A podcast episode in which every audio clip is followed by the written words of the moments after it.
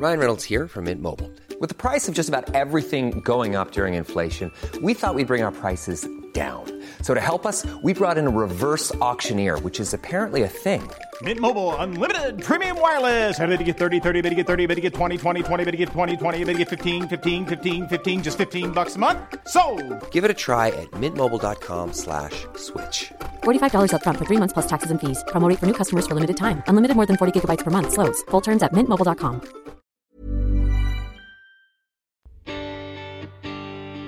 Bonjour à tous, c'est Bertrand, bienvenue dans Kilomètre 42, mon podcast sur le running, la course à pied, le lifestyle sportif, hein, comme j'aime bien dire, c'est-à-dire le mode de vie autour du sport et de tout ce que ça nous apporte. Euh, bienvenue dans ce nouvel épisode un petit peu spécial euh, qui est consacré au marathon mais qui est un épisode vraiment spécial puisque je ne suis pas seul et j'ai invité Hermano. Alors on a enregistré cet épisode euh, ce jeudi 4 avril au soir, la date est importante parce que 4 avril, c'est 3 jours avant le marathon de Rotterdam pour lui et 10 jours avant le marathon de Paris pour moi.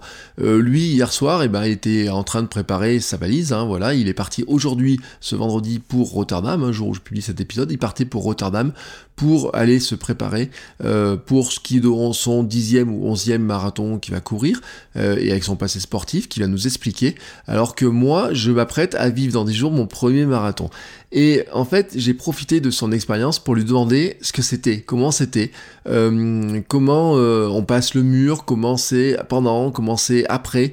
Euh, Est-ce qu'on est obligé de taper le mur? Et bien sûr, c'est assez, assez drôle, je trouve, parce que euh, y a des choses qui peuvent dire qui sont un peu inquiétantes, en disant ça va être compliqué, ça peut être dur, il y a des moments où on peut être euphorique et puis des moments où on peut taper le mur. Il m'explique comment lui il a tapé le mur plein pot sur le marathon de Nice et vous allez découvrir pourquoi. Et je trouve que l'expérience est très amusante parce qu'il explique bien pourquoi il a tapé le mur et, il y a vraiment des, choses qui sont amusantes à l'intérieur. Et puis bien sûr il donne ses petites astuces, mais euh, ce qui est intéressant aussi c'est que on a pu confronter nos préparations différentes. On n'a pas les mêmes emplois du temps, on n'a pas le même passé sportif, le même niveau. Lui il s'est préparé à une époque pour l'Ironman et puis voilà c'est quelque chose qu'il aimerait sur lequel il aimerait aller mais il y a du temps pour revenir là-dessus. Euh, moi, je suis un ancien gros qui a perdu presque 30 kilos et qui euh, découvre euh, petit à petit le sport. Et en fait, ce qui était intéressant là-dedans, c'est de confronter un petit peu. Lui, il vise plutôt les 3 heures. Moi, j'espère, j'espère m'atteindre les 3h30. Mais en fait, on est aligné au départ des mêmes courses. Alors, pas, pas de la même course le même week-end, mais en fait, dans la même logique, la même course. Euh, C'est-à-dire prendre le départ d'une course dont on ne sait pas tout à fait comment va se passer, entre les espoirs, entre nos rêves, etc. Et donc, on a confronté un petit peu tout ça, ses méthodes d'entraînement, comment il s'est préparé, euh, comment il se prépare avec son coach, hein, parce qu'il a, il a quelqu'un qui l'accompagne dans sa préparation, qui lui fait ses programmes, etc. Euh, comment il se prépare juste avant, qu'est-ce qu'il mange, euh, comment ça se passe, comment ça se passe après, l'état d'esprit. Et euh, j'ai trouvé que c'était vraiment super euh, sympa comme discussion. Donc je vous donne voilà euh, l'épisode euh, tel quel, tel qu'il était enregistré hier. Euh, il dure environ une petite heure de discussion autour de ça. Euh, et pour conclure hein, cette petite intro, il y aura une suite puisqu'on s'est donné rendez-vous dans trois semaines environ pour parler de nos marathons respectifs et de dire, de, raconter un petit peu finalement, eh ben comment c'était. Voilà, je vous laisse écouter ma discussion avec euh, Hermano euh, sur bah, nos visions de notre prochain marathon. Euh, lui dans 3 jours, moi dans 10 jours. Bonne écoute à tous. Bonjour Hermano. Bonjour Bertrand. Comment vas-tu de... ben, Très bien, très bien. Et toi-même ça va, ça va. Alors, est-ce que tu es prêt euh, pour ton ta grande échéance de ce week-end? Bah, écoute, euh, prêt, oui, physiquement, aucun problème. Euh, la question est peut-être de savoir si psychologiquement je serais prêt, mais j'essaie de me convaincre que oui. Alors comment ça tu essaies de te convaincre? Parce que là ça m'intéresse.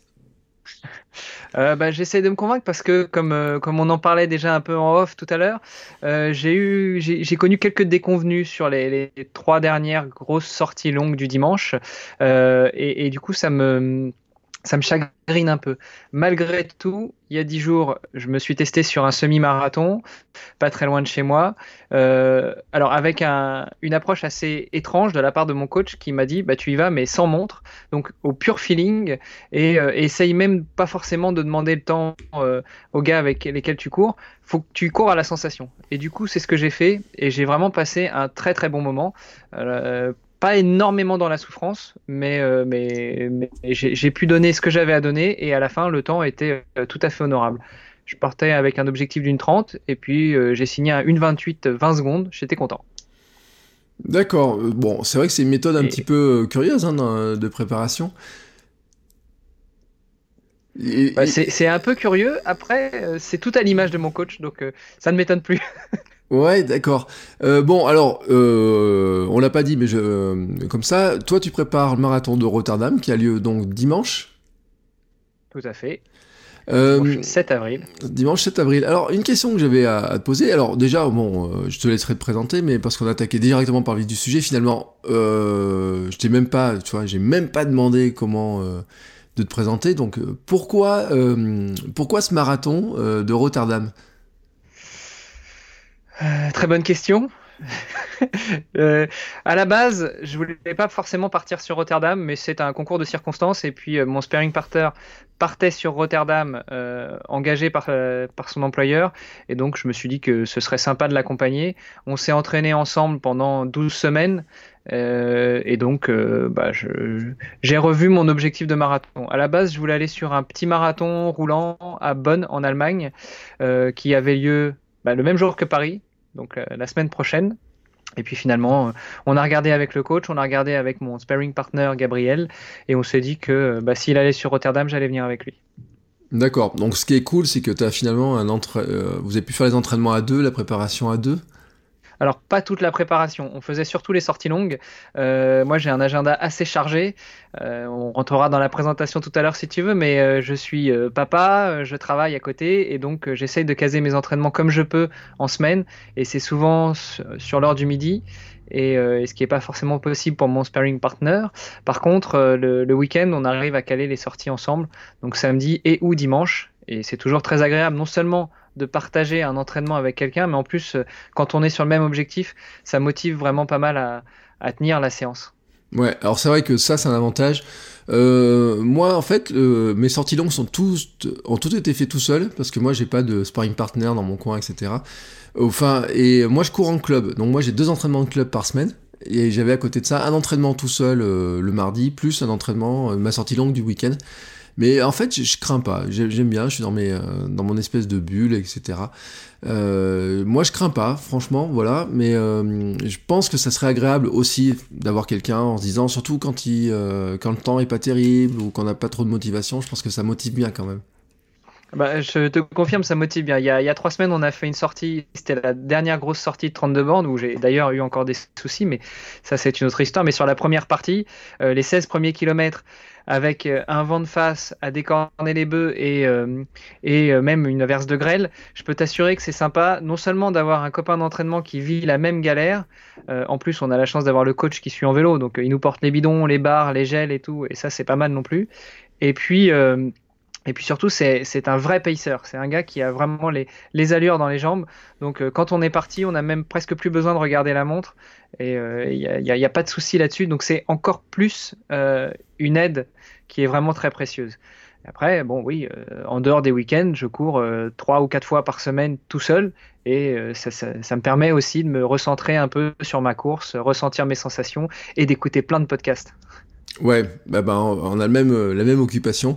faire des podcasts, en écouter. Alors bon, on va rentrer dans cette présentation. Allez, dis-nous quelques mots sur toi. Qui es-tu? D'où viens-tu? Et où vas-tu? On sait que tu es à Rotterdam, mais quel est ton Comment t'es venu d'ailleurs au marathon? Explique-nous tout. Alors, euh, bon, on va repartir de zéro. C'est marrant, j'ai déjà fait ça lundi dernier, mais euh, on en reparlera plus tard. Euh, donc, je suis Hermano, 39 9 ans, euh, tout récemment, depuis une semaine. Papa de trois enfants, alors ça pas tout récemment parce que le, grand a, 20 ans et le dernier a 10 ans. Donc on a déjà euh, commencé assez jeune avec mon épouse. Et, euh, et au Luxembourg, donc français, franco-italien exactement, et je réside au Luxembourg depuis une douzaine d'années. Pour, pour planter le décor. comment je suis arrivé au marathon? Eh ben écoute, quand j'étais gamin, j'ai jamais vraiment été un, sportif. J'étais plutôt un, un, petit jeune bien en chair, j'aimais bien manger, j'aime bien le sucre et, et, je bougeais pas beaucoup. Et puis, euh, vers 13-14 ans, euh, j'ai découvert un peu le vélo avec un bon vieux vélo en acier. euh, j'ai commencé à faire, euh, à, m'en servir d'abord pour me déplacer, et puis après, j'ai commencé à y prendre goût, à monter chez les copains qui habitaient sur les hauteurs de la ville où j'étais avec le vélo, et puis je trouvais ça sympa. Et puis, puis du vélo, je, me suis dit que j'allais peut-être aller à la piscine aussi en vélo, et donc avec des copains, on, s'est mis aussi à nager. Et puis un jour, on a vu une affiche pour le triathlon de Rouen, où j'habitais en Normandie, et, euh, un copain m'a dit allez. On y va Donc j'avais 16 ans et j'ai découvert le triathlon comme ça. Et, bien mal m'en a pris, enfin si pour ainsi dire, puisque j'ai euh, chopé le virus du triathlon. Et donc euh, voilà, triathlon à 16 ans, j'ai commencé sur les distances sprint. Après, je suis monté sur les courtes distances ou distances olympiques. Euh, et puis, euh, une distance en entraînant une autre, eh bien, euh, j'ai voulu me diriger vers l'Ironman. Et donc, dans l'Ironman, pour ceux qui ne savent pas, c'est 3 km 8 de natation, 180 de vélo et un marathon à la fin de 42 km. Voilà, je suis pas encore monté sur Ironman parce que j'ai eu des soucis de santé et j'ai dû déclarer forfait une semaine avant la course que j'avais fixée. Mais malgré tout, ça reste toujours là. Et, euh, et là, je suis en mode, euh, on va dire, préparation Ironman en passant par les cases marathon. D'accord. Euh, T'as déjà fait euh, plusieurs marathons avant ou t'en as combien? Euh, je les compte même plus, mais je dois être à une dizaine. Une dizaine. Donc ouais, t'as vraiment une grosse expérience. Alors que moi, je découvre complètement euh, la discipline euh, et l'entraînement qui va avec. D'ailleurs, ce qui me, euh, ce qui m'a perturbé la première fois que j'ai préparé mon premier marathon et que j'ai pas pu faire. Euh, ça va que j'avais l'objectif de me dire, faut quand même que je le fasse, hein, que j'arrive jusqu'au bout de mon objectif, parce que sinon, je serais pas, je sais pas si je serais reparti sur une préparation. On en blaguait hein, off tout à l'heure quand je disais qu'après le marathon, je courrais que du 5 km. Mais c'est que c'est vrai que je trouve que le volume d'entraînement pour faire un marathon est important. Alors pour de l'Ironman, j'ose même pas imaginer le, temps d'entraînement qui, euh, qui est nécessaire en fait. Bah, j'ai envie de te dire que ça dépend un petit peu déjà des objectifs que tu te fixes sur Ironman. Et puis, puis ça dépend aussi du foncier que tu as derrière. Euh, c'est vrai qu'en 2009-2010, quand je me préparais pour l'Ironman, euh, j'avais la chance d'être euh, entraîné par le même entraîneur qui m'entraîne actuellement pour le marathon de Rotterdam. Euh, mais je travaillais pas et du coup, j'avais des volumes de. les petites semaines 20 heures et les grosses semaines, je montais jusqu'à 35-40 heures d'entraînement. Parce que bah, le vélo, c'est très chronophage. La course à pied, l'avantage de la course à pied, c'est que tu mets les baskets, tu peux même sortir courir autour de chez toi, Mm. tu fais des bornes. Euh, en vélo, c'est plus compliqué, c'est plus long. Pour faire des sorties de 100 ou 150 bornes, bah, ça demande 5 ou 6 heures. Euh, c'est une logistique, euh, l'alimentation. Euh, si tu crèves, bah, t'es coincé, t'es parti pour la journée si t'as pas de quoi réparer. La natation, c'est aussi pas si chronophage que ça. Le problème, c'est pour se rendre à la piscine, perdre du temps dans les vestiaires, etc. Donc, finalement, c'est un entraînement pour Ironman est assez chronophage dans l'à côté de l'entraînement. Mm. Et puis, alors, bien sûr, on pourra éventuellement en reparler un autre jour ou peut-être plus tard dans le podcast, mais, euh, mais il y a tout ce qui va avec, tout le lifestyle, la- l'alimentation, l'hygiène de vie, etc. Mais, euh, mais je connais des gens qui s'entraînent et qui performent sur Ironman qui font 10-15 heures d'entraînement par semaine. Oui, en plus j'ai même écouté des. Alors je pense que euh, peut-être écouté ce podcast. Je pense que c'est, je sais plus si c'est un, un coureur où euh, ils avaient un, un- euh, comment il s'appelle, euh, Jeff Lastoney, euh, Ouais, qui, disait qu'il qui courait, qui, courait finalement a- assez peu dans sa préparation euh, Ironman parce que il considérait que le vélo remplaçait en bonne partie finalement le l'entraînement de course, en tout cas le foncier. Alors lui, pourtant un grand un coureur à l'origine quoi. Bah ouais, déjà à la base c'est un coureur. Alors c'est un coureur de 800 certes, mais ça reste un coureur. Donc il a et un coureur de haut niveau. Donc il a Mm. déjà, je pense, le foncier, il a les gestes, il a les habitudes, il a l'hygiène de vie. Et il en parlait d'ailleurs dans, dans le podcast dans la tête d'un coureur. Il a l'hygiène de vie qui va avec au niveau alimentaire. Il est kiné, son épouse est kiné, ils font des massages, etc. Donc c'est vraiment tout un ensemble. Mais il disait que oui, il avait un volume d'entraînement en dessous de 20 heures par semaine Ouais. Mais c'est un sportif élite. Quand euh, Jalabert est monté sur Ironman, je suis pas certain que qu'il s'entraînait 40 heures par semaine. Mais par contre, c'était un ancien cycliste professionnel qui a beaucoup capitalisé sur son expérience. Ouais, et puis qui a mis un gros vent à tout le monde en vélo. euh. Ils sont loin en natation, mais il arrive euh, très très très très bon en vélo, donc c'est vrai que c'est c'est impressionnant là-dessus aussi. hein. L'anecdote que j'avais, c'est que son premier Ironman, il est sorti dernier de l'eau et il, fait la- il faisait entre guillemets la tronche parce qu'il ne fait que le deuxième temps vélo. Quelqu'un a osé le battre. voilà, c'est ça. Oui, il n'a pas réussi à rattraper tout le monde. Il aurait fallu 10 bandes de plus pour qu'il fasse le premier temps. C'est ça. Euh, alors, sur ce marathon, quel est ton, ton temps, ta référence et comment tu, tu envisages Rotterdam là, qui arrive maintenant dans. Parce qu'on enregistre, on est le 4, Rotterdam donc c'est le 7, hein, dans 3 jours Dans 3 jours, ouais. Euh, comment tu l'envisages et sur quoi tu t'es basé pour te préparer, sur les temps, etc. Alors, euh, bah, c'est encore une fois, c'est une discussion qu'on avait lundi dernier qui était très intéressante avec un, autre podcasteur. Euh, j'ai la chance d'être encadré. J'ai la chance d'être encadré par un entraîneur et du coup, euh, ça libère énormément de charge mentale. Je me pose pas la question de, l'entraînement. Alors, c'est quelqu'un que je connais depuis 12 ans, donc on se connaît très bien. C'est pas que mon entraîneur, c'est aussi un ami euh, très proche. Et donc, l'avantage est vraiment multiple.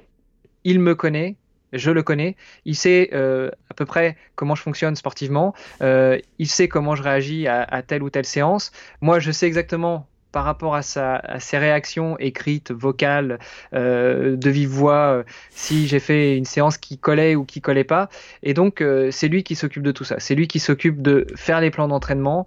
on a pris le pari de les faire à la semaine et pas de faire des plans d'entraînement sur, sur des périodes plus longues pour justement pouvoir ajuster au plus près les, séances par rapport au ressenti. Ça aussi, c'est un point sur lequel il travaille beaucoup, c'est qu'on se connaît très bien, mais systématiquement, après chaque séance, il me demande de donner mon ressenti. Si je l'ai bien senti, alors on va pouvoir retravailler là-dessus. Si j'étais dans la douleur, si, euh, euh, c'était difficile, si, euh, ou si j'avais l'impression d'avoir les pulses qui pétaient le plafond, eh ben, on va ajuster quelque chose sur la semaine d'après sur ce type d'entraînement. Donc voilà comment je l'ai abordé en fait. Je ne l'ai pas abordé, j'ai laissé mon entraîneur l'aborder.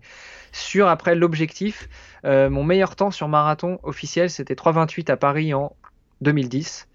Euh, et, euh, et je me suis dit, il y a deux ans que je voulais me remettre dans le marathon après quelques soucis de santé.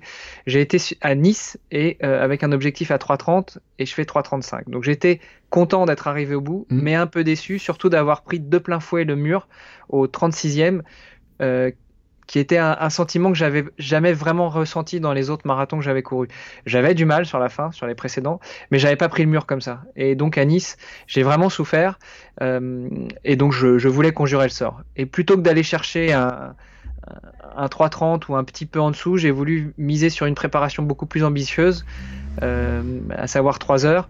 Et, finalement, avec les petits soucis que, j'ai eu sur les trois dernières euh, grosses sorties, on s'est dit qu'on allait ajuster un peu le programme. Donc, au lieu de partir à 4,15, qui est l'allure marathon, on allait, euh, on allait être un peu plus prudent, partir à 4,25.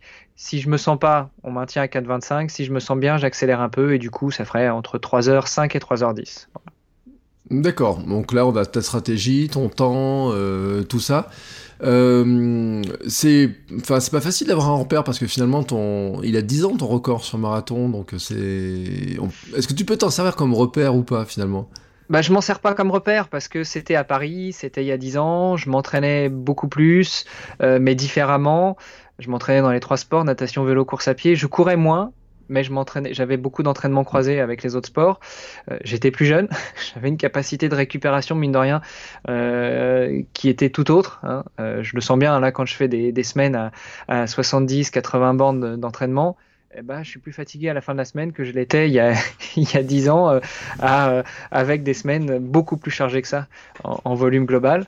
Euh, donc je m'en sers pas comme record. Par contre, je m'en sers comme expérience. C'est-à-dire que ce que je risque de vivre dimanche sur le marathon, les douleurs, euh, le, shoot d'adrénaline euh, au 15e, le, mur au 30 ou 35 ou 36, et eh ben tout ça, je vais capitaliser dessus. Euh, je vais aussi pardon, je vais aussi essayer de capitaliser sur les trois dernières sorties qui étaient complètement ratées, euh, où j'étais dans la douleur, j'avais des vomissements, en me disant bah écoute, euh, t'en as chié, mais tu l'as fait, et t'es arrivé au bout de la sortie, même si c'était pas dans les conditions qui étaient prévues. Donc là, c'est juste 42 bornes, donc tu vas au bout, et puis euh, après tu récupéreras. ouais. Euh, bon, euh, c'est, je sais pas si c'est très rassurant pour le, gars qui a pas fait de marathon. Euh, donc un mur, euh, vomissement, moi je connais pas. C'est pas un truc que je connais. Moi ça descend plutôt dans l'autre sens. Hein. Vraiment pour être tout à fait honnête, euh, ça part plutôt dans, dans, l'autre sens. alors attends, hein, on a dit ça. bon, on va quand même y aller, mais c'est pas très rassurant quand même l'aventure marathon vu sous cet angle-là, quoi. Mais si, mais si, justement, il faut capitaliser là-dessus. Je te dis, c'est, c'est des, c'est, ce sont des mauvais moments qui ont été passés pendant la préparation, et c'est aussi à ça que sert la préparation. La préparation, comme dit Denis Boucher, c'est habituer son corps à des micro-traumatismes pour que le jour de, la, de l'objectif, tu puisses assimiler ces micro-traumatismes et aller chercher, si ce n'est l'objectif, au moins te rapprocher de l'objectif que tu cherches à atteindre. Mm, c'est et, bon. Et non, je te dis, euh, je pense que même si le, le discours est peut-être un peu fataliste, c'est une belle course. C'est un beau sport en lui-même. On en parlait tout à l'heure en off. La beauté du marathon, c'est que c'est un sport d'endurance. C'est même Mm. pas la course à pied, c'est le marathon qui pour moi est un sport à part entière. Il faut savoir le gérer de A à Z. Si tu pars trop vite, tu vas exploser à un moment ou à un autre. Si tu pars trop lentement, bon bah tu pourras toujours un peu accélérer si tu te sens bien. Si tu t'alimentes pas bien, si tu bois pas assez, si tu prends pas, ça dépend ce que tu as prévu, hein, soit des energy balls comme toi, soit euh, si tu es habitué au gel, et bah tu prends du gel, ou tu prends les fruits qui sont sur les tables au moment des ravitaux. Si tu t'alimentes pas bien, tu vas le payer. Mm. Et pas forcément là où tu le penses.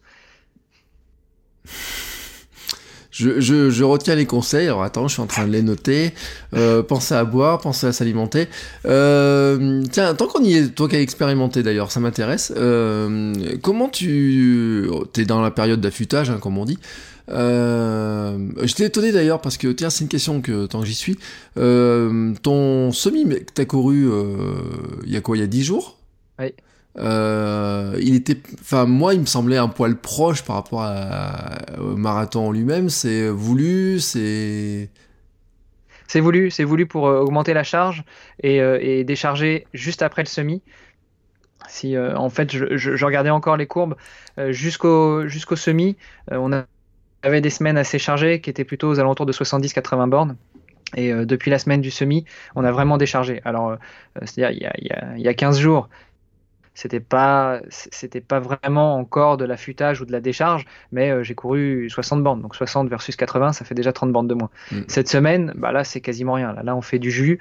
Euh, j'ai couru euh, une fois mardi, une fois aujourd'hui un petit fractionné, et puis euh, samedi, ce sera la mise en train. Donc, pour ceux qui connaissent pas, s'il y a des gens qui connaissent pas, qui t'écoutent, bah, c'est euh, activation du système cardiovasculaire, se remettre un peu en jambes, découvrir un peu le parcours. Ce sera 8 petits kilomètres samedi, et puis dimanche, bah, coup de feu. D'accord, ça marche. Donc ça, c'est sur la partie euh, entraînement, etc. Euh, tant qu'on y est sur la partie alimentation, comment tu gères ces jours juste avant, là, avant de, euh, se lancer? Bah écoute, ce- ces jours juste avant, ça a commencé il y a trois semaines en fait. Il y a trois semaines, pendant une semaine, je me suis chargé en sucre lent. J'ai fait que manger des pâtes et du riz à tous les repas, bah, sauf le matin, petit déj, un peu du mal quand même. Mais midi et soir, pâtes, pâtes et ou riz.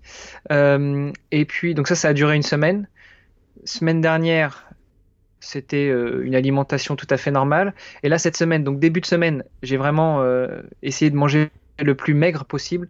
Donc à base de, de quelques légumes et euh, en termes de en termes de viande, c'est plutôt viande blanche, poulet, dinde ou poisson. Et Mm. puis à partir de bah, là aujourd'hui, on recommence à recharger en sucre, donc poulet, pardon, viande rouge, riz et pâtes. D'accord. Et ça, et ça jusqu'à samedi. Samedi soir, une bonne platée de pâtes, donc la fameuse pasta party pour les sportifs qui connaissent. Et puis euh, bah, dimanche matin, moi j'aime bien avant les courses, ça me permet. Alors je pense que c'est plus psychologique qu'autre chose, mais j'aime bien me faire un petit plat de pâtes sucrées.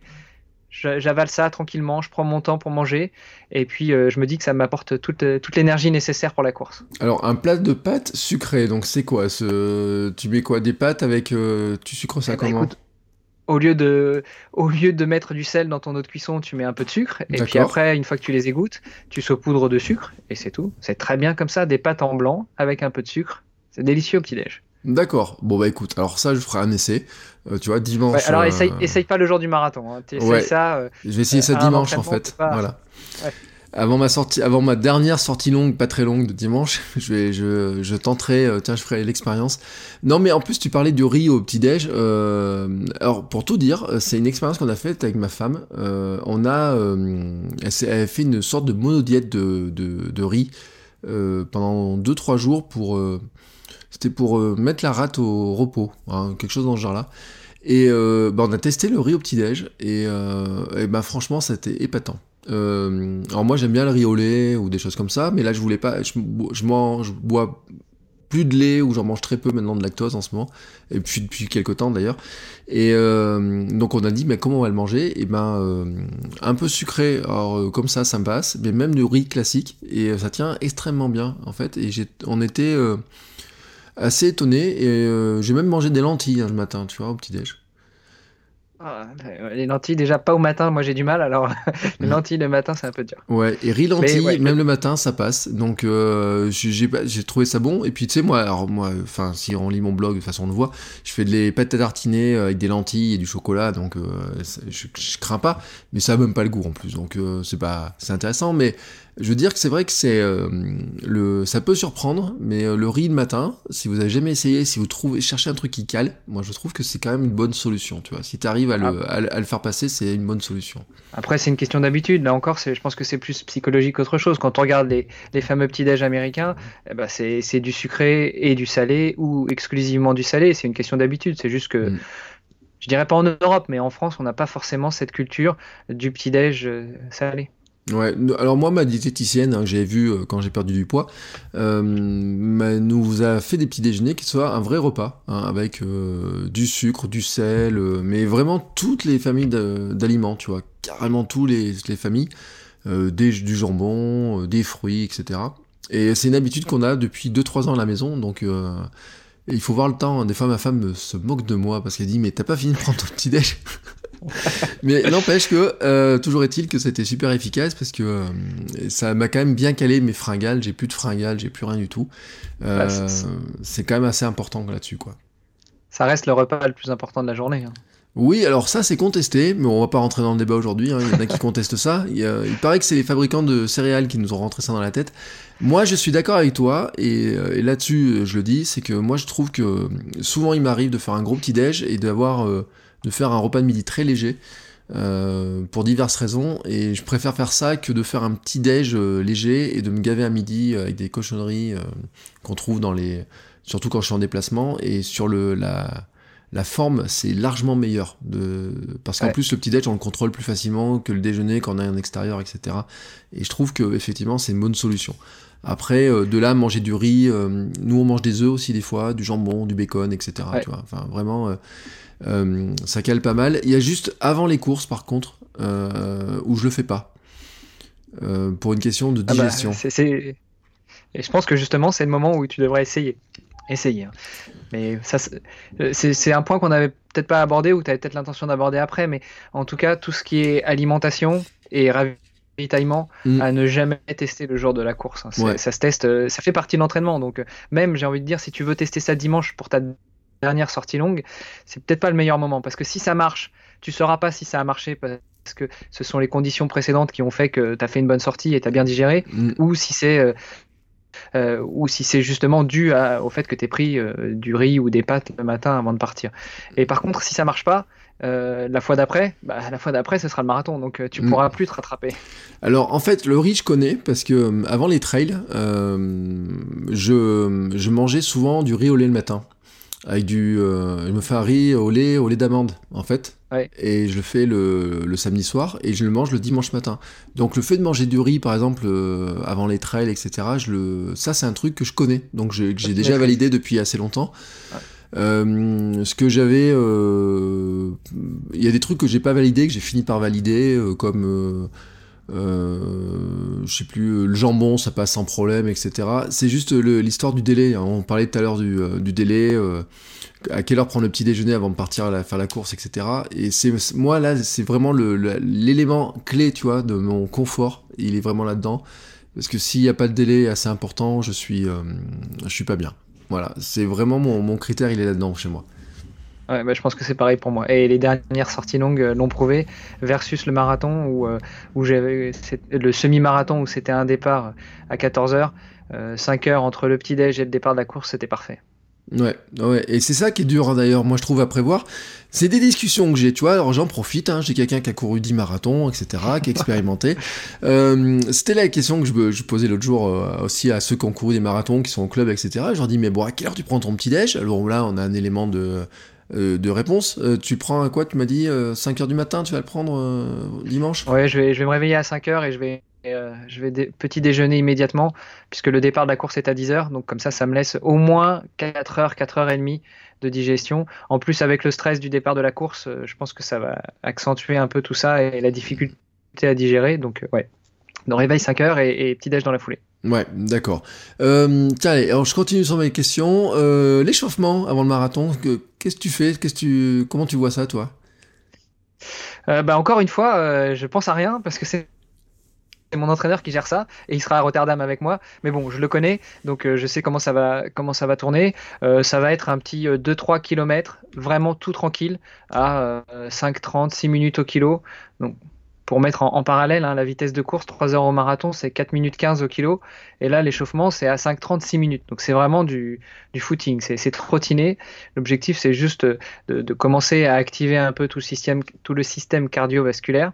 Et puis, euh, donc, 2-3 km à cette vitesse-là, 5-10 minutes de technique de course légère, Mhm. donc euh, très léger skipping, lever de genoux, euh, talon-fesses.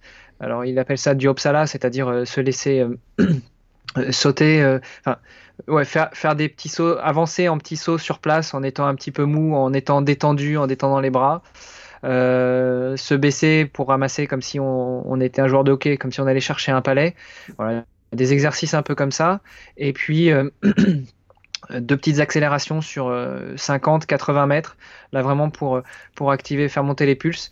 Et puis après, euh, un verre d'eau et on va se mettre dans le sas. Ouais. Parce que c'est ce que j'ai envie de te dire un petit peu, c'est que à la vitesse à laquelle tu cours, quand même, il faut un, un échauffement. On peut pas partir comme ça, euh, brut, froid ou quoi que ce soit. Euh, et euh, alors que tu vois, moi j'ai quelqu'un qui est au club, on en parlait, euh, et qui court lui beaucoup plus lentement, et mais pas très loin, enfin dans mes zones à moi, et qui lui disait, oh, moi je m'échauffe pas vraiment beaucoup avant. Et il dit parce que ça part doucement dans mon dans mon sas. bah, ouais, si t'es dans le sas, euh, alors euh, si t'es dans un sas 3h30, 3h45, 4h, surtout sur un marathon comme Paris, euh, bah il va te falloir 10 bonnes minutes pour Mm. Pour descendre toute l'avenue des Champs-Élysées et commencer à courir. Donc finalement, ton échauffement, tu vas presque le faire là. Presque, j'ai bien dit presque. Mm. Parce que tu t'es pas, fait les techniques de course. Donc la technique de course, ça permet aussi de, mo- de- de mobiliser toutes les articulations, euh, d'oxygéner tous les muscles.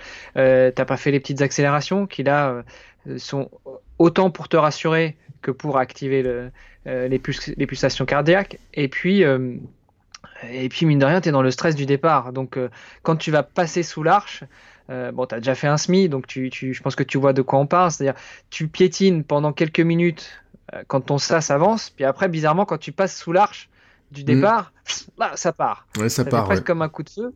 Et, et ça part tout de suite. Ce que tu n'auras pas si tu n'as pas fait ces petites accélérations ou cette, cette ce petit échauffement avant.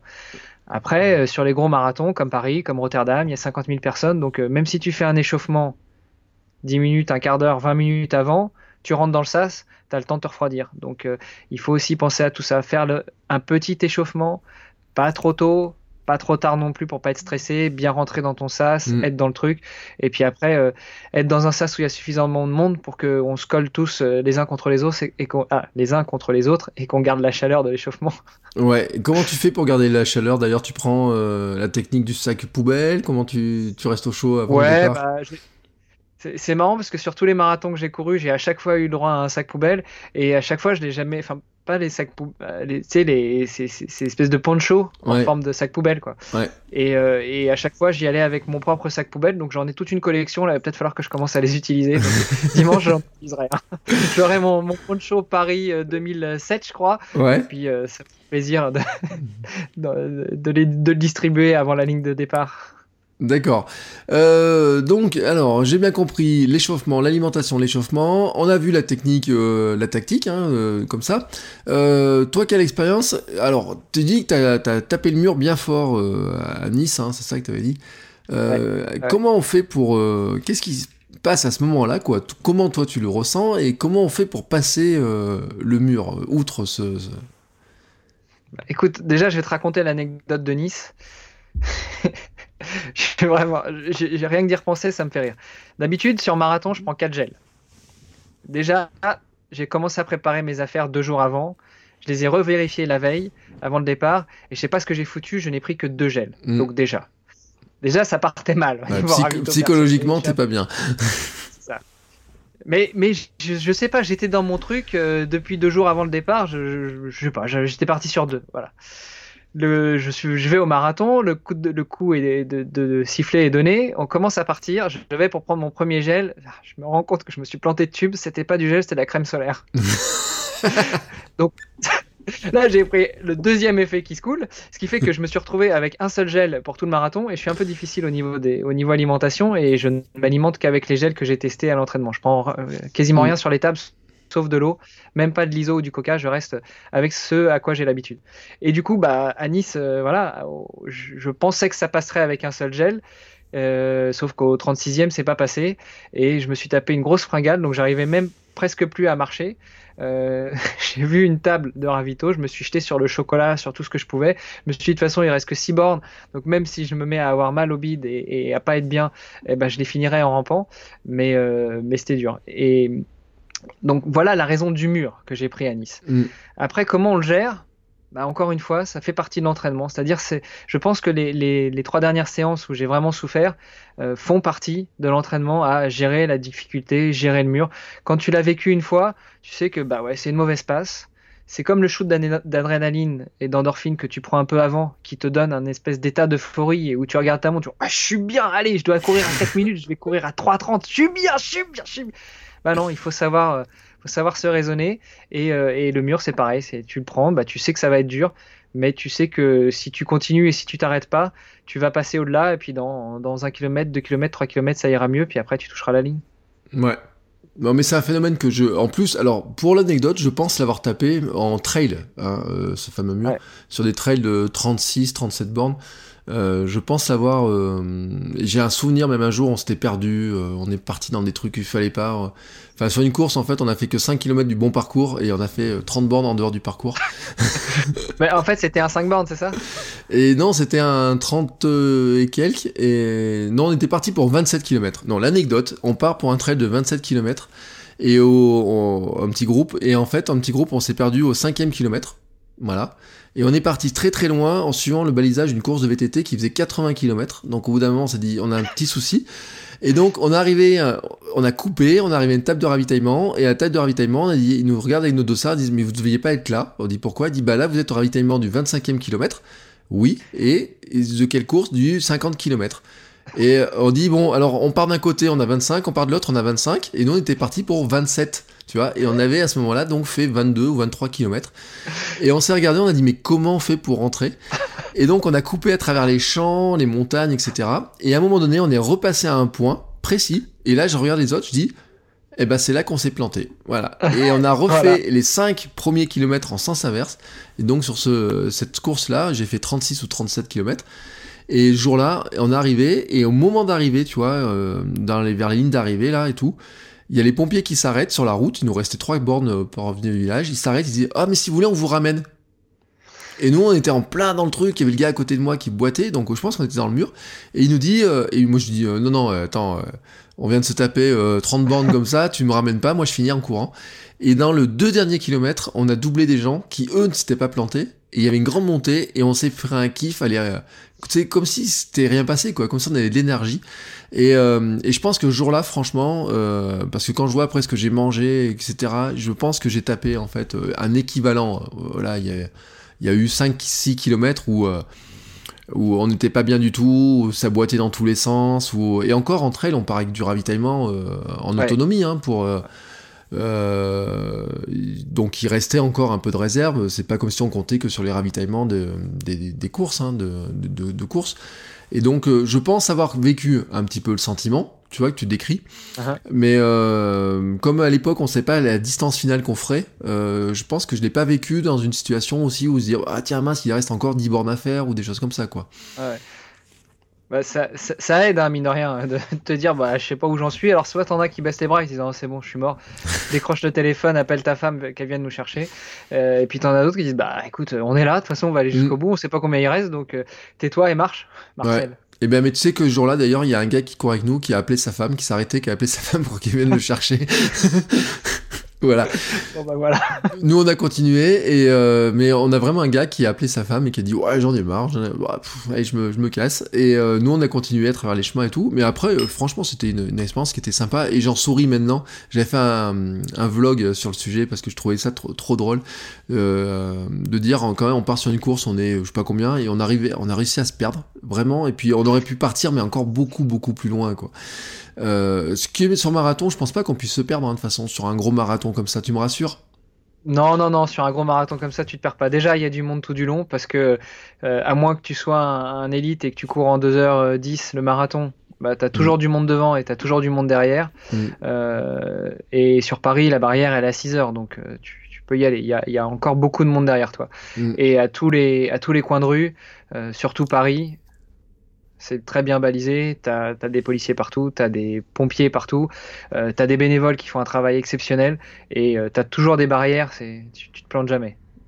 Ouf, bah tu vois, là au moins tu m'as rassuré. Tu vois, tu m'as pas rassuré sur d'autres éléments, mais là tu m'as rassuré sur certains, euh, sur sur ces trucs-là. Euh, tiens, allez, tant qu'on y est, euh, bon, je te demande pas ce que ça fait quand on arrive au bout, hein, ça je, je me réserve la surprise pour moi, voilà. Oui, tu verras. Euh, Qu'est-ce qui se passe après en fait?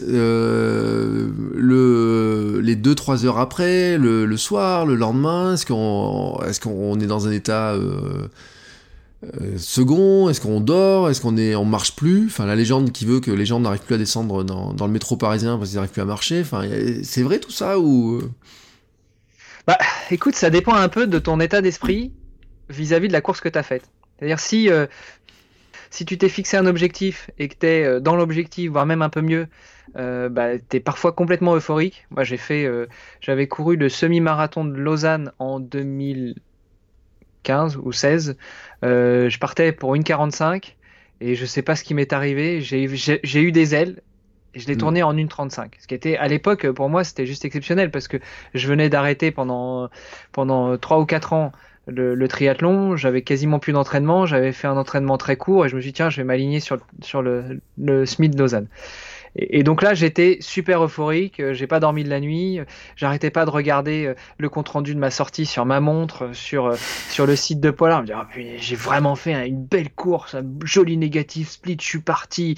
Je devais partir à 5.30. Je suis parti à 5 minutes. Après, j'ai accéléré.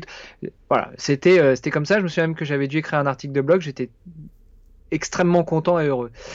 Il y a des fois, quand ça se passe pas comme tu veux, t'es un peu abattu. Tu vois, à Nice, par exemple, euh, je savais que finalement, je me suis tapé le mur, mais c'était aussi un peu de ma faute parce que j'avais mal préparé mes affaires.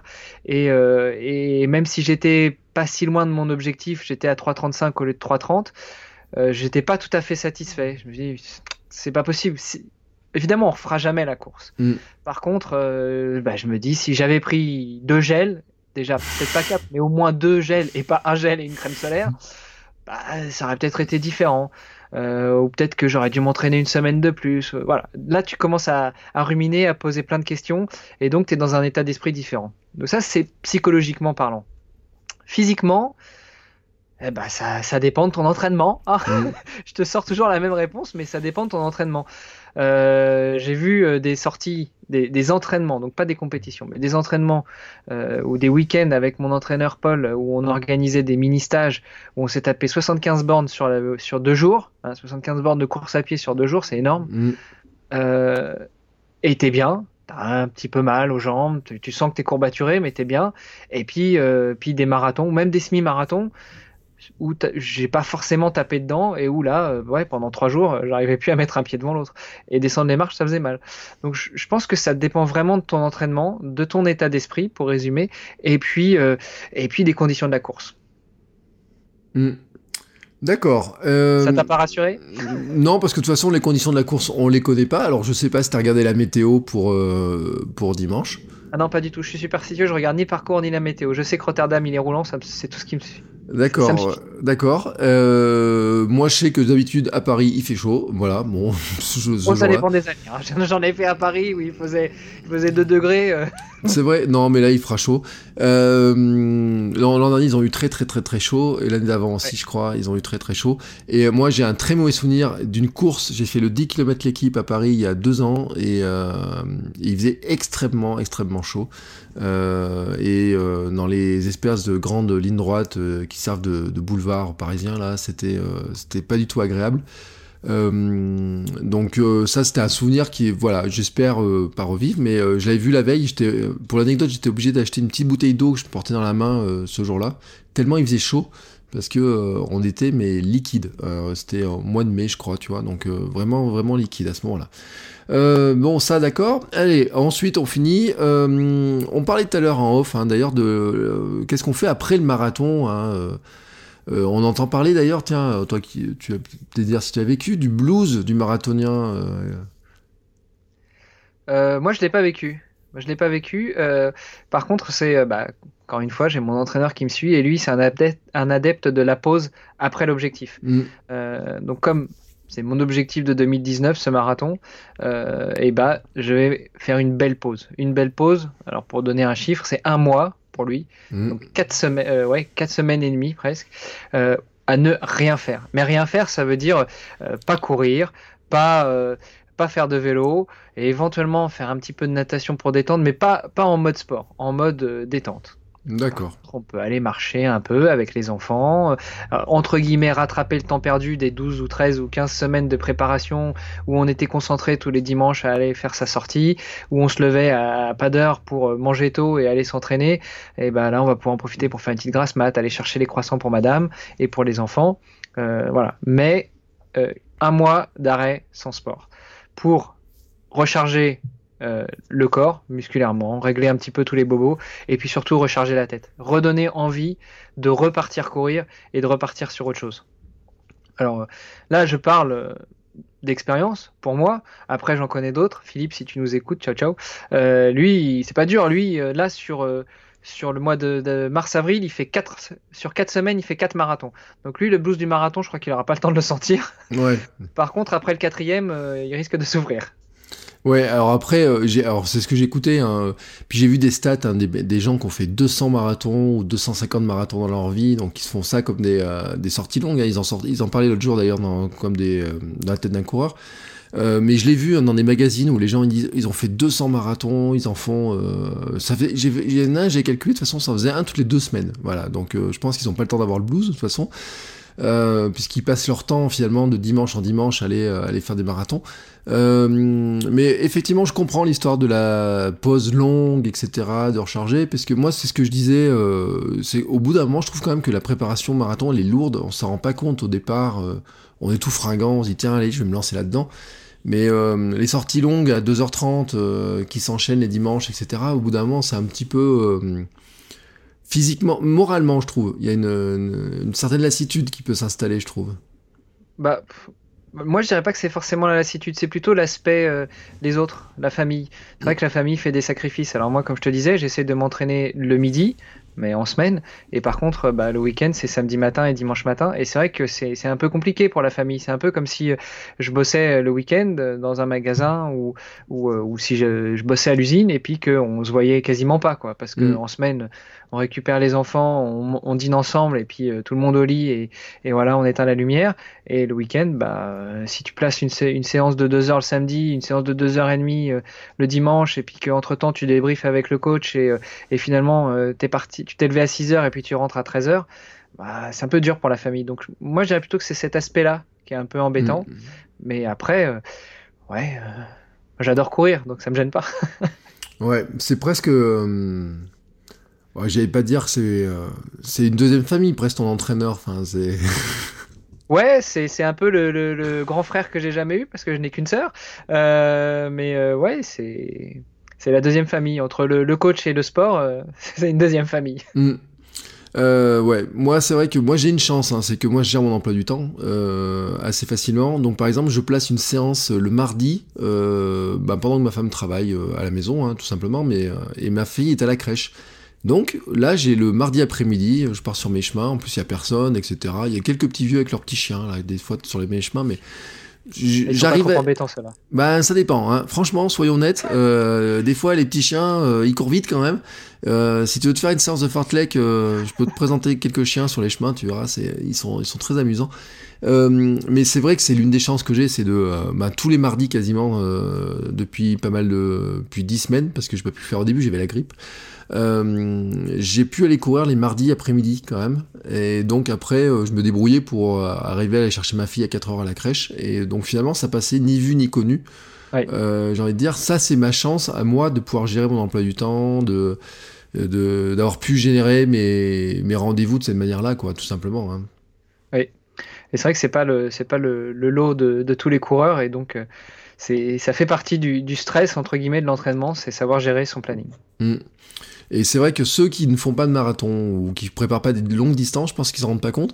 Et alors moi au club, j'ai des gens qui font pire que ça, ils préparent eux de l'ultra, 80, 90, 105. on n'est plus à ça près. Hein.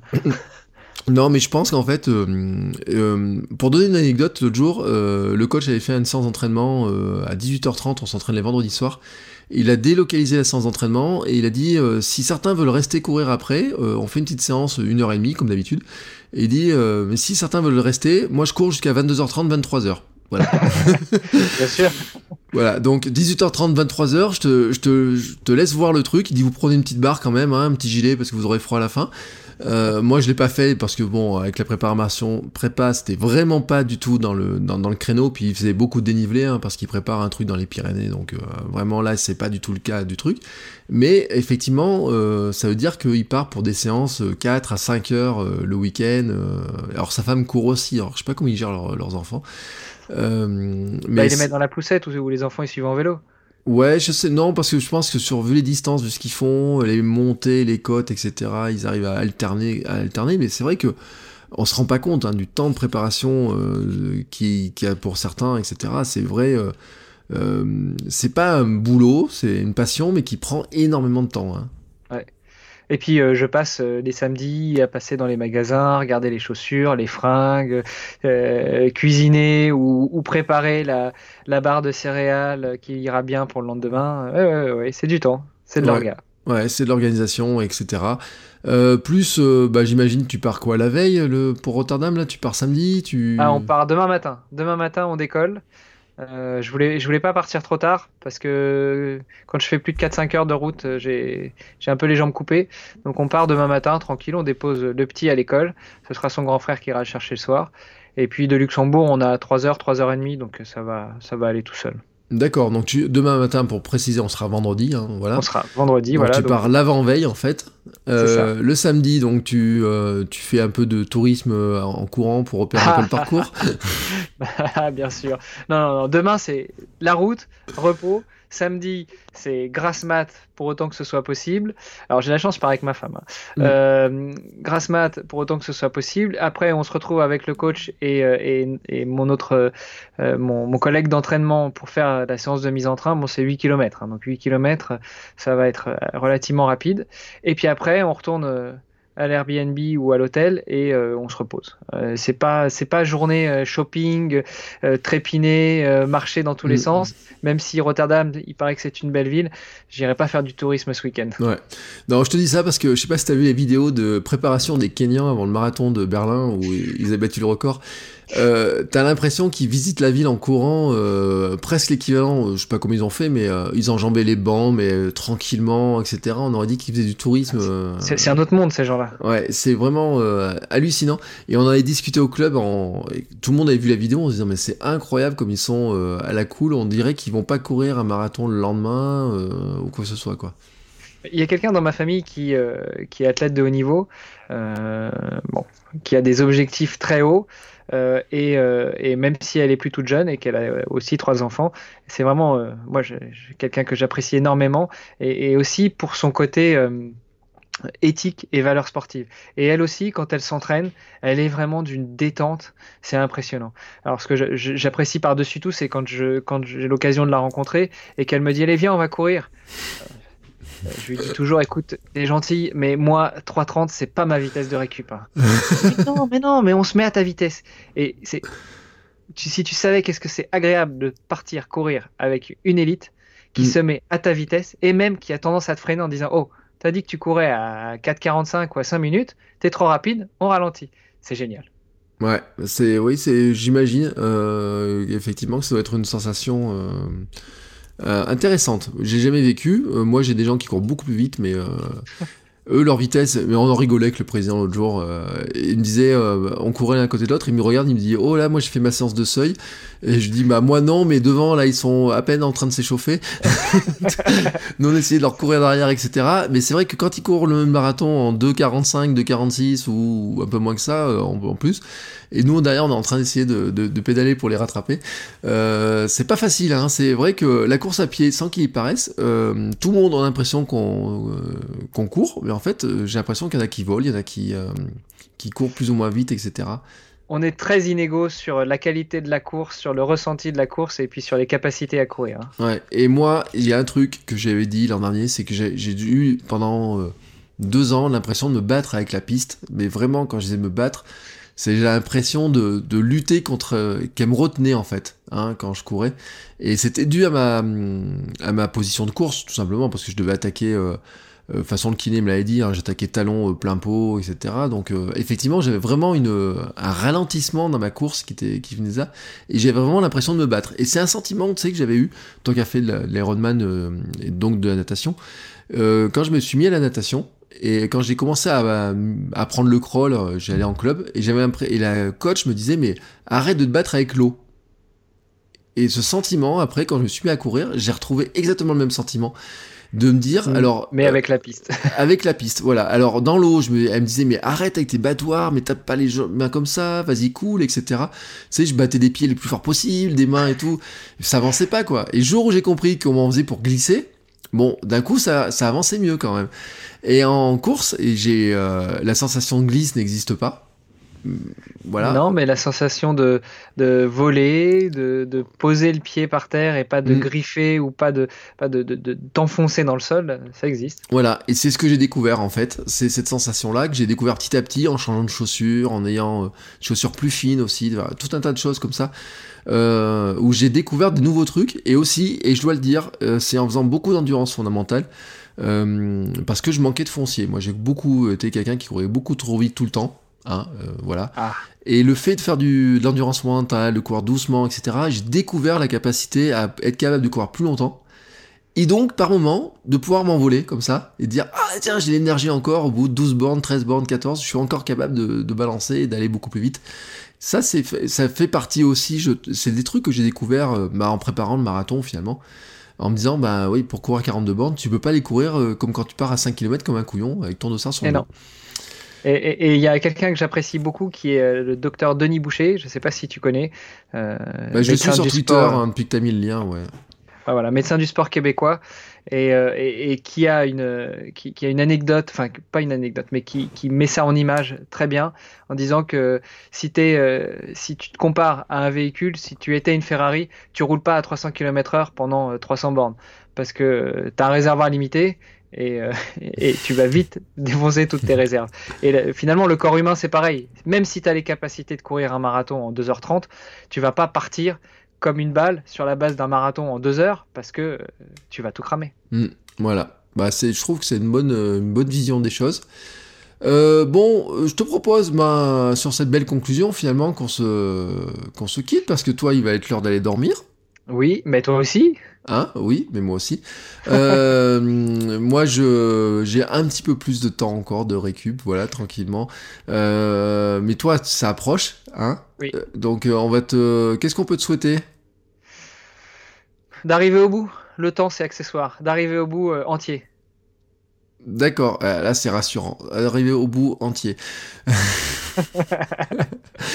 Euh, bon, merci beaucoup pour euh, ton temps, tes conseils, etc.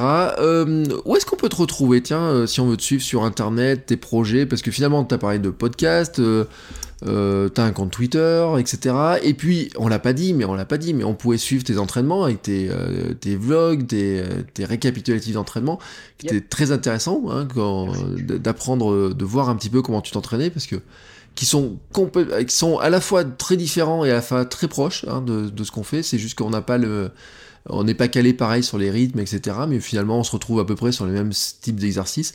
Mhm. Toi, tu as un volume plus gros que le mien, hein, mais tu cours plus vite aussi. Hein, voilà, euh, la différence de, vitesse, quand même, elle est, elle est importante. Euh, si, si. J'ai plus d'expérience, disons. oui, voilà. On en reparlera dimanche pour moi et dans, 15, dans, dans 10 jours pour toi. Voilà, c'est ça. Mais euh, c'est vrai que bon, toi, tu as l'expérience de ça. Moi, c'est un truc que je découvre. Et l'autre jour, comme disait quelqu'un, alors j'ai un, un, camarade de course qui, lui, va courir Annecy, qui est le même jour que, que Paris. Paris. Et, euh, et, je lui dis, ben, on se revoit pas d'ici là. Je lui dis, alors bonne course. Il me dit, oui, tu vas voir, ça va être euh, un grand plaisir, mais beaucoup de souffrance euh, probablement avant. C'est pas faux, c'est une belle conclusion. voilà, donc euh, je sais pas comment il me le souhaitait. Enfin, il m'a dit, tu verras. Euh, tu, tu, il pouvait me dire, je peux pas te raconter ce qui va se passer. Tu verras bien ce qui va se passer. Euh, ce qui d'ailleurs inquiète, je trouve. moi, autant, tu vois, enfin, j'en plaisante. Hein, je suis très zen, mais ma femme est plus inquiète que moi, je crois, sur la, la distance et c'est vrai que bon, le mythe du marathon, c'est que le, premier marathonien de l'histoire est mort, donc euh, bon, euh, on va pas se le souhaiter. Euh, mais je pense que ça fait plus peur à ma femme qui, elle, ne prépare ça pas ça, quoi, qui voit pas, en fait, elle me voit partir le matin, elle voit pas elle me voit revenir après, deux heures et demie après, en, ayant à peu près le sourire, ou des fois un peu moins le sourire, ça dépend comment ça s'est passé, comment la digestion s'est passée. Et je pense que les gens qui sont extérieurs, en fait, ont une image peut-être plus peur, de la crainte, etc., de se dire, par exemple, sa crainte, c'était de dire, mais tu vas pouvoir conduire le lendemain euh, pour qu'on rentre à la maison. Enfin, vous voyez, des trucs comme ça qui. Euh, je sais pas comment toi tu le vois, comment ta femme elle ressent ce truc-là ou pas, mais. Euh, elle, pour l'instant, ce qu'elle ressent, c'est qu'elle est saoulée parce qu'elle en a marre de me voir partir tous les week-ends du lit et elle aimerait bien m'avoir avec elle. après, bah, ça fait, je te l'ai dit, ça fait quelques années que je fais du sport. J'en faisais même déjà avant qu'on se rencontre. Donc, euh, elle sait que à ce niveau-là, je fais pas des choses euh, bêtement et démesurées. Et même quand j'ai eu la malchance d'avoir quelques accidents en vélo, euh, je l'appelle pas tout paniquer en lui disant vite prends la voiture, rejoins-moi à l'hôpital. J'essaye d'apaiser les choses. Donc ça, à ce niveau-là, je pense qu'elle est plutôt rassurée. Et en tout cas, je fais tout pour qu'elle soit rassurée. Par contre, elle stresse un peu pour moi, avec moi, par rapport à l'objectif que je me fixe. Euh, je l'ai déjà dit sur les, petites vidéos que je, fais, que je fais à chaque entraînement. D'ailleurs, tu l'as en as parlé tout à l'heure, je te remercie. Mais euh, pour moi, 3 heures, c'est pas l'objectif euh, absolu à atteindre. C'est ce que j'aimerais bien mm. atteindre, mais si je fais pas 3 heures, j'en mourrai pas. Ce que je veux cette année, c'est aller au bout de mon marathon et puis finir proprement, être, être content de ma course, quel que soit le temps. par contre, il y aura peut-être une petite déception. Et je pense que c'est à ce niveau-là qu'elle stresse avec moi, c'est-à-dire qu'elle sait que si je, euh, je suis euh, à un temps qui est loin de ce que j'espérais et pas ce mm. que je voulais, hein, d'où la nuance, euh, je serais déçu et donc elle est un peu déçue pour moi aussi. Ouais, bah oui, c'est ça, c'est les supporters. Hein, C'est ça. L'espoir qu'on met dedans et tout. Et puis c'est vrai, bon, on se l'avoue pas, entre ce qu'on espère et ce qu'on se dit, comment on va gérer ça, etc. Enfin voilà, ça fait partie des. Des... On peut pas savoir comment ça va se passer, hein, finalement. donc il n'y a plus qu'à le vivre. C'est ça. Et puis là, les prépas sont faites, aussi bien la tienne que la mienne. Donc euh, maintenant, euh, advienne que pourra. Oui, et puis moi, je dois avouer un truc, et euh, on en parlait off tout à l'heure, donc je vais raconter l'anecdote quand même. C'est que je sens quand même que le, fait d'avoir m'être blessé deux semaines avant le marathon de Lyon en octobre, et de ne pas avoir pu prendre le départ, a laissé une trace qui était sur... en fait, quand j'ai attaqué la semaine 10, j'ai dit, c'est là que ça a claqué, quoi. Ah. Et euh, je me suis, euh, l'ostéo m'avait dit, mais dit de toute façon, c'est entre la semaine 9 et la semaine 10, les marathoniens, euh, quand ils préparent un marathon, c'est là que ça claque. Et donc la semaine 9 et la semaine 10, je les ai regardés en disant Oh putain, mais comment ça va se passer? Mais comment ça va se passer? Et puis la moindre petite douleur, etc. Et donc je le raconte parce que, et je l'ai dit dans un streetcast, et j'ai l'impression que toutes les douleurs que j'ai eues par le passé se sont réveillées. Donc aujourd'hui, c'est j'ai mal au genou. hier, j'avais mal un petit peu au tibia, là où bah, ma périostite. Euh, alors que pourtant, euh, j'ai eu aucune douleur pendant la, préparation et euh, j'ai tout fait pour, en changement, en changement de foulée, de chaussures, etc. Et l'autre jour, j'avais mal au talon et vraiment de la même manière que j'ai eu mal au talon sur un, trail hein, que j'avais fait il y a un an et demi ou un an ou un an et demi maintenant, qui avait été dur et tout dans la boue, 20 bornes en pleine nuit dans la boue, etc. Et la même douleur après. Mais le truc, c'est qu'il dit là, il faut que tu fasses une pause, quoi. Et sauf que là, là ça arrive 15 jours avant, tu dis, ah, attends, c'est pas possible, quoi, ce truc-là. Et puis, chaque jour, je vois un truc qui apparaît et je dis, là, c'est moi, ma tête, en fait. Je pense qu'il est en train de. Là, c'est psychologique, là. Ouais, qui prépare quelque chose, en fait. Alors, moi, je le prends comme un truc en préparation qui dit, bon, écoute, t'as eu mal à ça, mais tu sais que c'est passé, t'as eu mal à ça, tu sais que ça passe, etc. Donc, voilà, je pense que c'est en train de me psychologiquement ça travaille hein. c'est vrai que c'est un truc qui était euh, qui était euh, qui, est, impressionnant. C'est comme euh, j'avais eu des visions mais là je les ai pas eues. Sur la préparation du marathon de, de Lyon j'avais des visions je me voyais déjà euh, courir, je sais pas quoi et tout, tu vois, je voyais ma femme à l'arrivée, enfin, et ben là, je les ai pas eu. Donc voilà, je sais pas, est-ce que c'est un, on verra ce qui va se passer. Bah, disons que c'est un bon pressentiment, tu te voyais passer à la ligne à Lyon et finalement t'as as été abandonné, obligé d'abandonner. J'ai même pas pris le départ. Quelques jours, t'as même pas pris le départ, oui, enfin, je veux dire, abandonné à quelques jours, t'as pas pris le départ. Donc là, si tu vois rien, eh ben, c'est peut-être que justement tu vas, tu vas passer un excellent moment et, et tu sais, tu peux pas présumer de ce qui va se passer, c'est tout. Voilà. Alors, ben, c'est tout ce qu'on souhaite, hein, qu'on se passe euh, chacun un bon moment. Toi, ce dimanche à Rotterdam. Euh, donc, oui, alors on va vraiment dire où on peut te suivre. Hein. Euh, alors, sur Twitter. Sur Twitter, c'est Ironmanolux, donc comme Ironman, comme le triathlon, bah avec un O et Lux comme Luxembourg. Voilà. Voilà. Sur, alors tes petites vidéos, on les retrouve sur quel site? Alors, on les retrouve sur YouTube, sur euh, vous tapez Ironmanolux, vous allez les retrouver, ou sinon vous allez sur salut-les-sportif.com. Voilà. voilà. Donc, on peut retrouver euh, ta préparation, hein, c'est euh, chaque semaine les petites, le petit bilan finalement hein, de comment ça s'est fait, etc. tu feras un petit bilan du, de ton marathon, j'imagine? Bien sûr, bien sûr, je ferai. Euh, alors, j'enregistrerai peut-être pas tout de suite mon podcast parce qu'effectivement, je fais à chaque fois que je m'entraîne, pour autant que je sois en capacité de le faire, euh, je fais une petite vidéo de une ou deux minutes pour expliquer ce que j'ai fait dans la journée et quel euh, quel était l'objectif de l'entraînement. Je poste ça sur sur Twitter, sur sur YouTube et sur mon site. Et puis une fois par semaine, le dimanche, je fais un petit compte rendu sous forme de podcast de ma semaine d'entraînement mm. où je vous dis ce que j'ai fait et puis pourquoi, quel était l'objectif et quel était mon ressenti, ce qui s'est passé, etc. Et euh, donc ça, c'était bah, avec l'objectif de vous raconter jusqu'à Rotterdam. Comme Rotterdam, c'est dimanche, et bah dimanche, euh, euh, après la course, je ferai ma petite vidéo, et puis si j'ai mon micro avec moi, je vous ferai le petit compte rendu de la mm. semaine et de la course. Et tout ça, ce sera sur mon site salut-les-sportif.com. Et en général, c'est ça que j'écoute le mardi. quand je cours le mardi après-midi, puisque tu enregistres ça le dimanche après ta semaine d'entraînement, et ben c'est ce que je récupère le mardi pour aller courir. Euh, puisque le mardi, j'écoute des podcasts de course à pied quand je vais courir. Voilà, c'est à peu près ma, logique. Euh, je suis très honoré d'être dans vos oreilles, Monsieur Soulier. Donc voilà, donc j'écoute ça, j'écoute les conseils, etc. de, de tout, de tout, euh, et j'apprends plein de trucs en même temps. Voilà, euh, je le dis. Hein, au début, je pensais que pendant ma préparation marathon, j'allais écouter des livres audio, Audible et compagnie. Et, finalement, j'en ai écouté un il y a longtemps, c'était kilomètre 42, kilomètre 42 ou 42 km, comme le nom du podcast. Bernard Thomasson? Bernard Thomasson, ouais. Et que je trouve sur Audible. Alors je le conseille, je le mettrai dans ma newsletter de dimanche. Euh, pas de ce dimanche-là, mais le dimanche d'après, bah, le jour du marathon, je fais une newsletter spéciale marathon et je l'ai mis dans la recommandation. Si la newsletter est déjà faite 15 jours à l'avance, mais que se passe-t-il?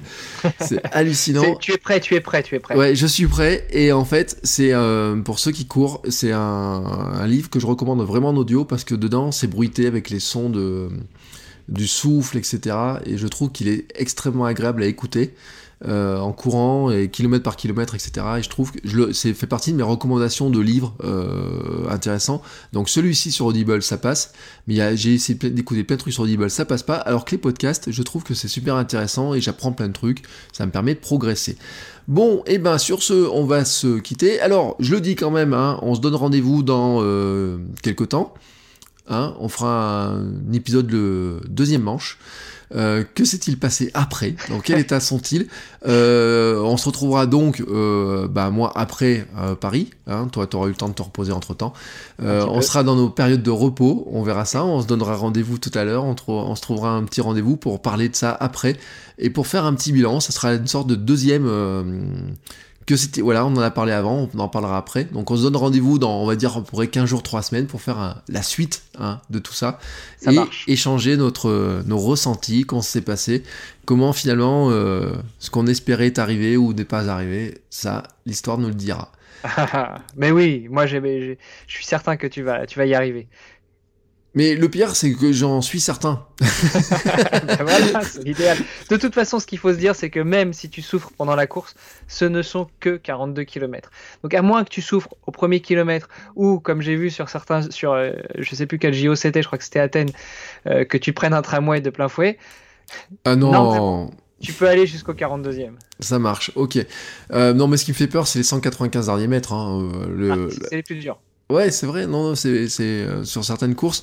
Euh, mais sur, sur mon semi à Vichy, j'étais content parce que je les ai fait à fond. Donc, euh, c'est-à-dire que j'avais encore de la réserve. Voilà, on se dit, tant qu'on a un petit peu de jus pour arriver jusqu'au bout, après, euh, bah, on verra. et puis, bon, on verra bien ce qui se passe. Allez, sur ce, je te laisse dormir parce que toi, t'as un marathon à courir.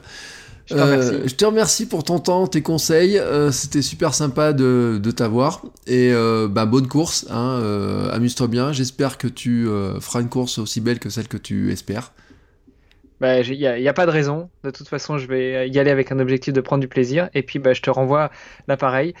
Passe une bonne fin de préparation sur la dernière semaine. Et puis, éclate-toi à ta course à Paris. Et puis, tu donnes-nous des nouvelles. Voilà, c'était donc la discussion avec Hermano. J'espère que vous avez pris autant de plaisir à l'écouter que j'en ai eu à l'enregistrer à discuter avec lui. Euh, je mettrai tous les liens dans les notes de l'épisode, hein, euh, l'adresse de son site, de son Twitter, etc. Et puis quelques liens que, que l'on a pu citer, quelques références que l'on a pu citer. Euh, je le remercie pour sa patience et le temps qu'il a pris hein, pour, pour discuter de ça à quelques heures, hein, de vraiment de, de prendre la route pour Rotterdam. Euh, si cet épisode vous a plu et que les autres épisodes vous ont plu, euh, n'hésitez pas à venir mettre un petit commentaire et une petite note sur iTunes. Euh, ça aide en fait le podcast à se positionner hein, pour qu'il y ait plus de gens qui le découvrent. Et si l'expérience, si vous trouvez que cet épisode était sympathique, c'est quelque chose que je pourrais recommencer avec d'autres personnes sur d'autres objectifs, d'autres types, voilà. Et y compris d'ailleurs des gens par exemple que j'ai dans mon entourage, des gens peut-être que j'ai au club, hein, pourquoi pas, avec lesquels bah, qui ont aussi leur expérience et qui sont dans des euh, pour certains même des, philosophies totalement euh, différentes de la mienne, mais euh, qui, je le dis, hein, en fait, on a deux pieds, deux jambes et une paire de baskets. On court pas tout à fait à la même vitesse, on fait pas tout à fait le même sport, mais, mais, mais, on est sur la même ligne de départ. Voilà. Je vous souhaite à tous une très très belle journée. Je souhaite à Hermano une très bonne course et moi je vous dis à très bientôt pour un nouvel épisode. Je ferai le prochain épisode sera un petit peu un bilan de ma préparation à quelques jours de partir pour le marathon de Paris. Ciao ciao.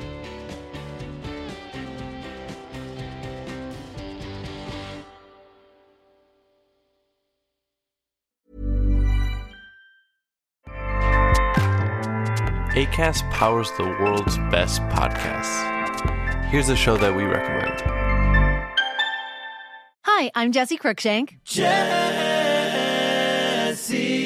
Cruikshank. I host the number one comedy podcast called Phone a Friend. Girl, let's phone a friend. Not only do I break down the biggest stories in pop culture with guests like Dan Levy and members of InSync, I do it with my own personal boy band singing jingles throughout because it's my show. It's your show, girl. New episodes of Phone a Friend Yeah. drop Thursdays wherever you get your podcasts. So work it, girl. Yeah, work it. Okay, that's enough.